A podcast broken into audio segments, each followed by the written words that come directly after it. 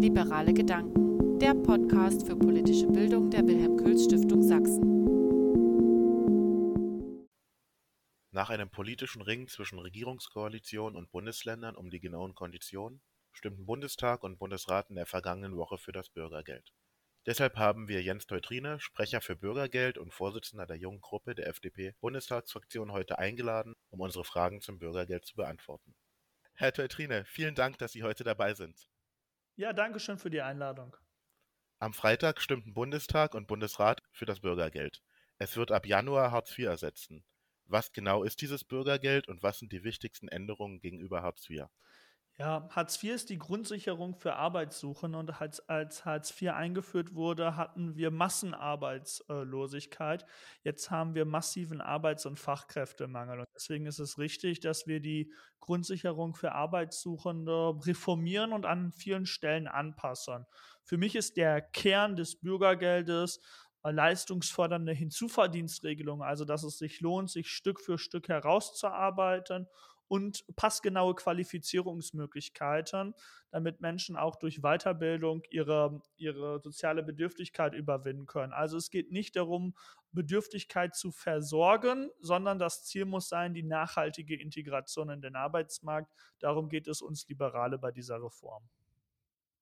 Bei der Hartz-IV-Regelung wurde vor allem auf schnelle Vermittlung in Jobs gesetzt. Beim Bürgergeld sollen also Qualifizierung, Aus- und Weiterbildung mehr im Vordergrund stehen. Können Sie kurz umreißen, welche Änderungen es gibt, die dafür sorgen sollen? Ja, ich würde jetzt zum Beispiel eine, eine ich habe zwei Punkte hier angesprochen, die mir besonders wichtig sind, die Hinzuverdienstmöglichkeiten und die Qualifizierungsmöglichkeiten. Ich nehme mal ein Beispiel bei Hartz IV. Wenn ein junger Mensch in einer Hartz IV-Bedarfsgemeinschaft aufgewachsen ist und der wollte zum Beispiel eine Ausbildung machen und hat gesagt, ja, äh, ich will vielleicht anders als meine Eltern mein Leben selbst in die Hand nehmen. Ich möchte mein eigenes Geld erwirtschaften. Ich möchte eine gute Ausbildung haben als Grundlage, um nicht in die Arbeitslosigkeit ähm, äh, reinzurutschen.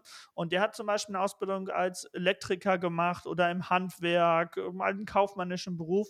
Dann durfte der von seinen 800 Euro Ausbildungsvergütung, ich nehme mal diese Zahl, es gibt Ausbildungen, da äh, hat man weniger, es gibt Ausbildungen, da hat man aber auch deutlich mehr, aber der durfte von seinen 800 äh, Euro Ausbildungsvergütung nicht mal 240 Euro behalten. Alles andere wurde aufgrund der Hinzuverdienstregelungen angerechnet. Das ist ja kein Leistungsanreiz. Da lohnt es sich womöglich, ich überspitze ein bisschen, aber äh, einige kennen die Beispiele, womöglich sogar schwarz zu arbeiten, mehr als eine Ausbildung äh, zu machen. Jetzt ist es so, dass sich für diesen jungen Menschen es auch mehr lohnt, weil wir die Hinzuverdienstgrenzen angepasst haben. Von seinen 800 Euro Ausbildungsvergütung würden mehr als 600 äh, Euro bleiben und ein wahrer Anreiz für Ausbildung. Das ist, äh, da ist die Mischung zwischen Qualifizierung, äh, Durchbrechung von, äh, von der Hilfsbedürftigkeit, die immer weit, äh, die häufig weiter vererbt wird von den Eltern und Hinzuverdienstregelungen. Wenn Sie mich jetzt noch fragen, welche weiteren Sachen haben wir bei den Qualifizierungen geändert, dann ist eine ganz wichtige Änderung, dass zukünftig auch äh, dreijährige Ausbildungen gefördert werden dürfen durch die Arbeitsagentur. Vorher durften nur zweijährige Ausbildungen gefördert werden. Eigentlich absurd, wenn man sich das duale System anguckt, wo die aller, allermeisten Ausbildungen dreijährig sind. Diejenigen, die sagen, ich hole noch mal eine Ausbildung nach im höheren Alter, Mitte 30, 40, ich habe es vielleicht hatte nicht die Prioritäten richtig in mein Leben gesetzt, aber ich will noch mal eine Ausbildung nachholen, die kriegen zukünftig auch ein Weiterbildungsgeld und eine Weiterbildungsprämie, damit es einen finanziellen Anreiz gibt. Weil was wir in der Statistik sehen, dann, das ist folgendes, dass äh, zwei Drittel der Langzeitarbeitslosen gar keine berufliche Qualifizierung haben. Die haben keine berufliche Qualifizierung und wir wissen, dass das aber nachhaltig vor Arbeitslosigkeit schützt und deswegen ist der Weg einer beruflichen Qualifizierung nachzuholen, auch Schlüssel für viele, das zu überwinden. Da geht es zum Teil aber auch um Grundkompetenzen tatsächlich. Da geht es darum, damit Leute auch lernen, eine Tagesstruktur wiederzukriegen, morgens aufzustehen, Termine wahrzunehmen in gewissen äh, Bereichen. Und deswegen gibt es eine Fülle äh, an, im Bereich der Qualifizierung.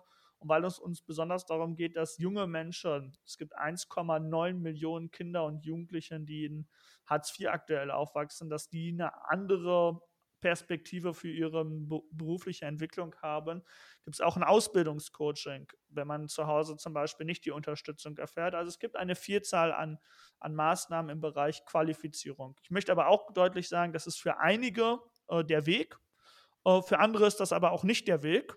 Für andere ist auch die schnelle Vermittlung der richtige Weg.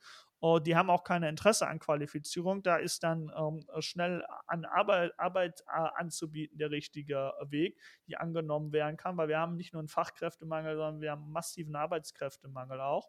Und deswegen gibt es für die Jobcenter mehr Passgenauigkeit, Individualität, damit sie individuell entscheiden können, für wen ist welcher Weg eigentlich der richtige.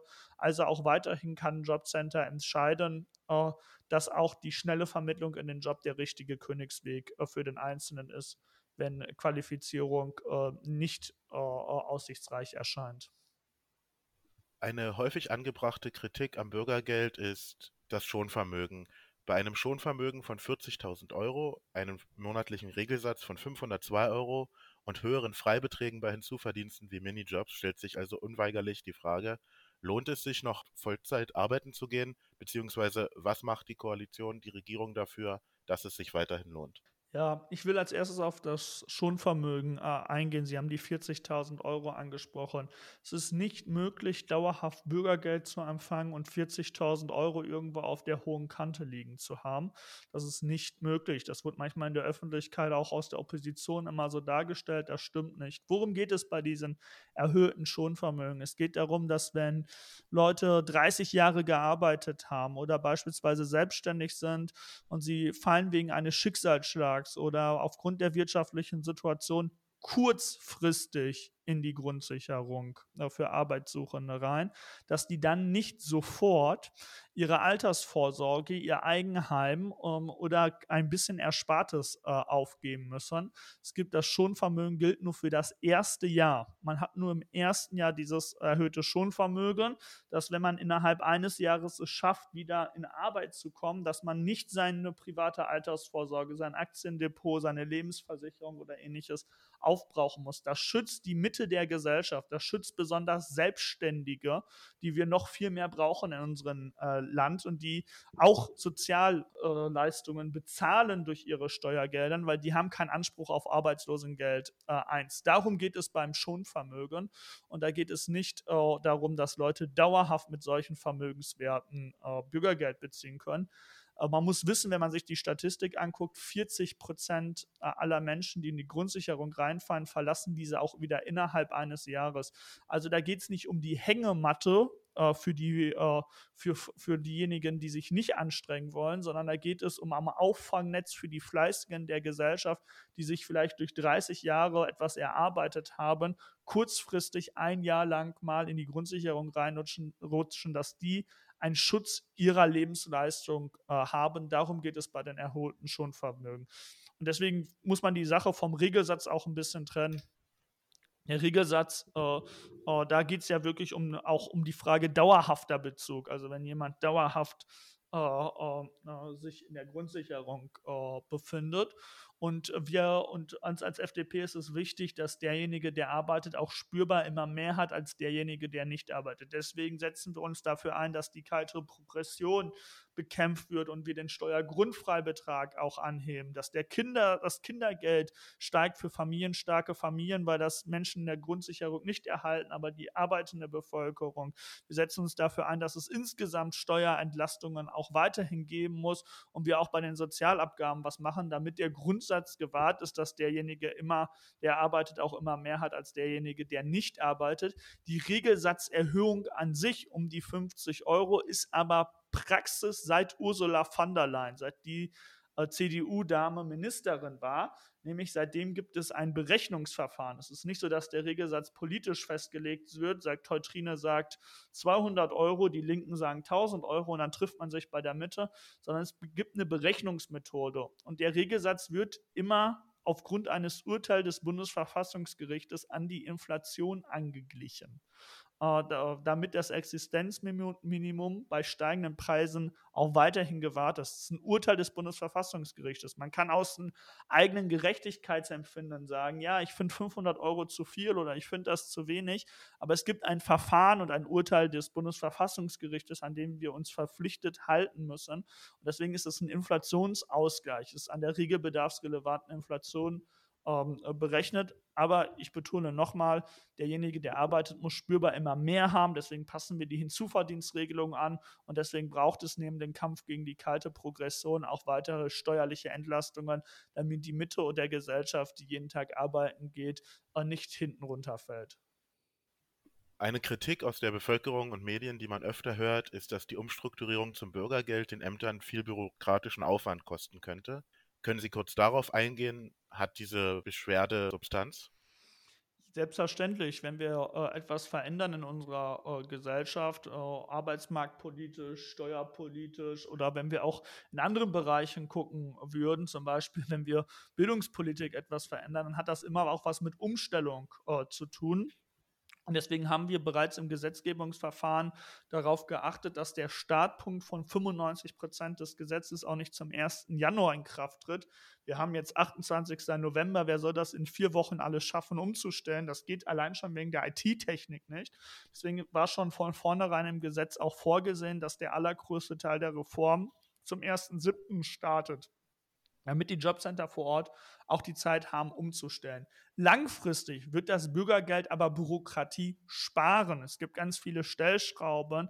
Beispielsweise werden alleine eine Million Verwaltungsvorgänge durch eine Bagatellgrenze äh, bei Rückforderungen äh, äh, äh, fallen weg.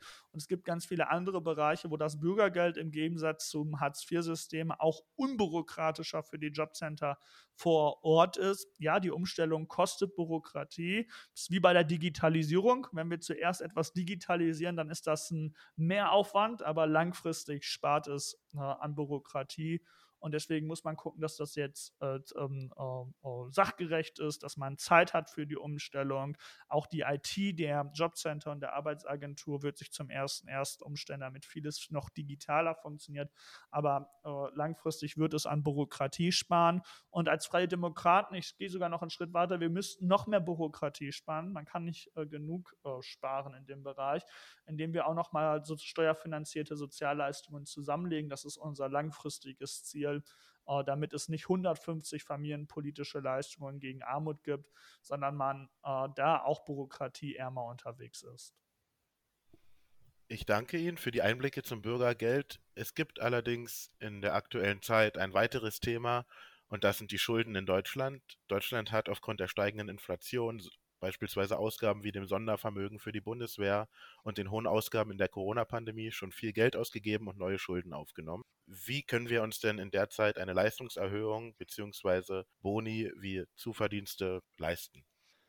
Ja, äh, einmal der Regelsatz habe ich ja eben schon äh, erörtert, äh, dass das eine eine, eine Entscheidung ist, die aufgrund eines Bundesverfassungsgerichtsurteils zustande kommt. Also wenn wir jetzt Ihre Frage weiterspinnen würden und wir würden uns dazu entscheiden, den Regelsatz nicht zu erhöhen, weil wir sagen, wir können uns das gar nicht leisten, dann würde das Bundesverfassungsgericht dies regeln und hat es auch schon mal äh, geregelt, nämlich dass es einen Inflationsausgleich äh, äh gibt. Auf der anderen Seite ähm, Hinzuverdienstregelungen sind kein Boni. Es gibt ein Viertel äh, aller Grundsicherungsempfänger, die äh, nicht in der Hängematte, wie manchmal behauptet wird, äh, rumliegen, sondern die arbeiten.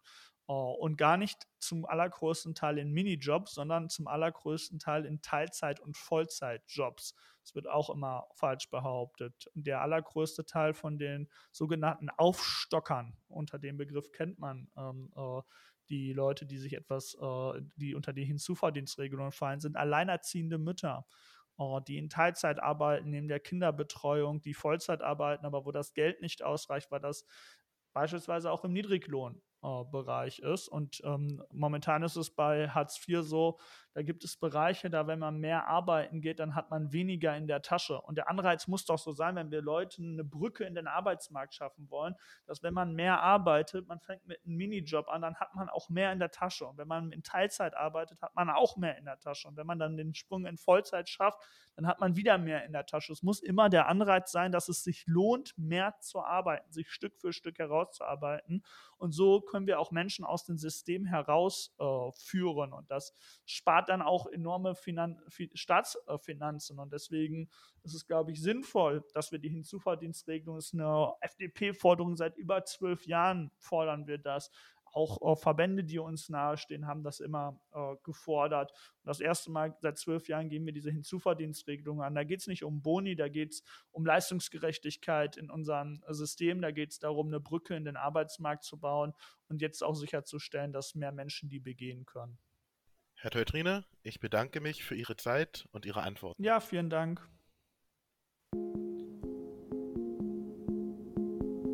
Das war der Podcast Liberale Gedanken. Schauen Sie gerne auf unserer Homepage Külz-Stiftung oder unseren Social-Media-Kanälen vorbei und informieren Sie sich über andere Veranstaltungen und Projekte der Stiftung.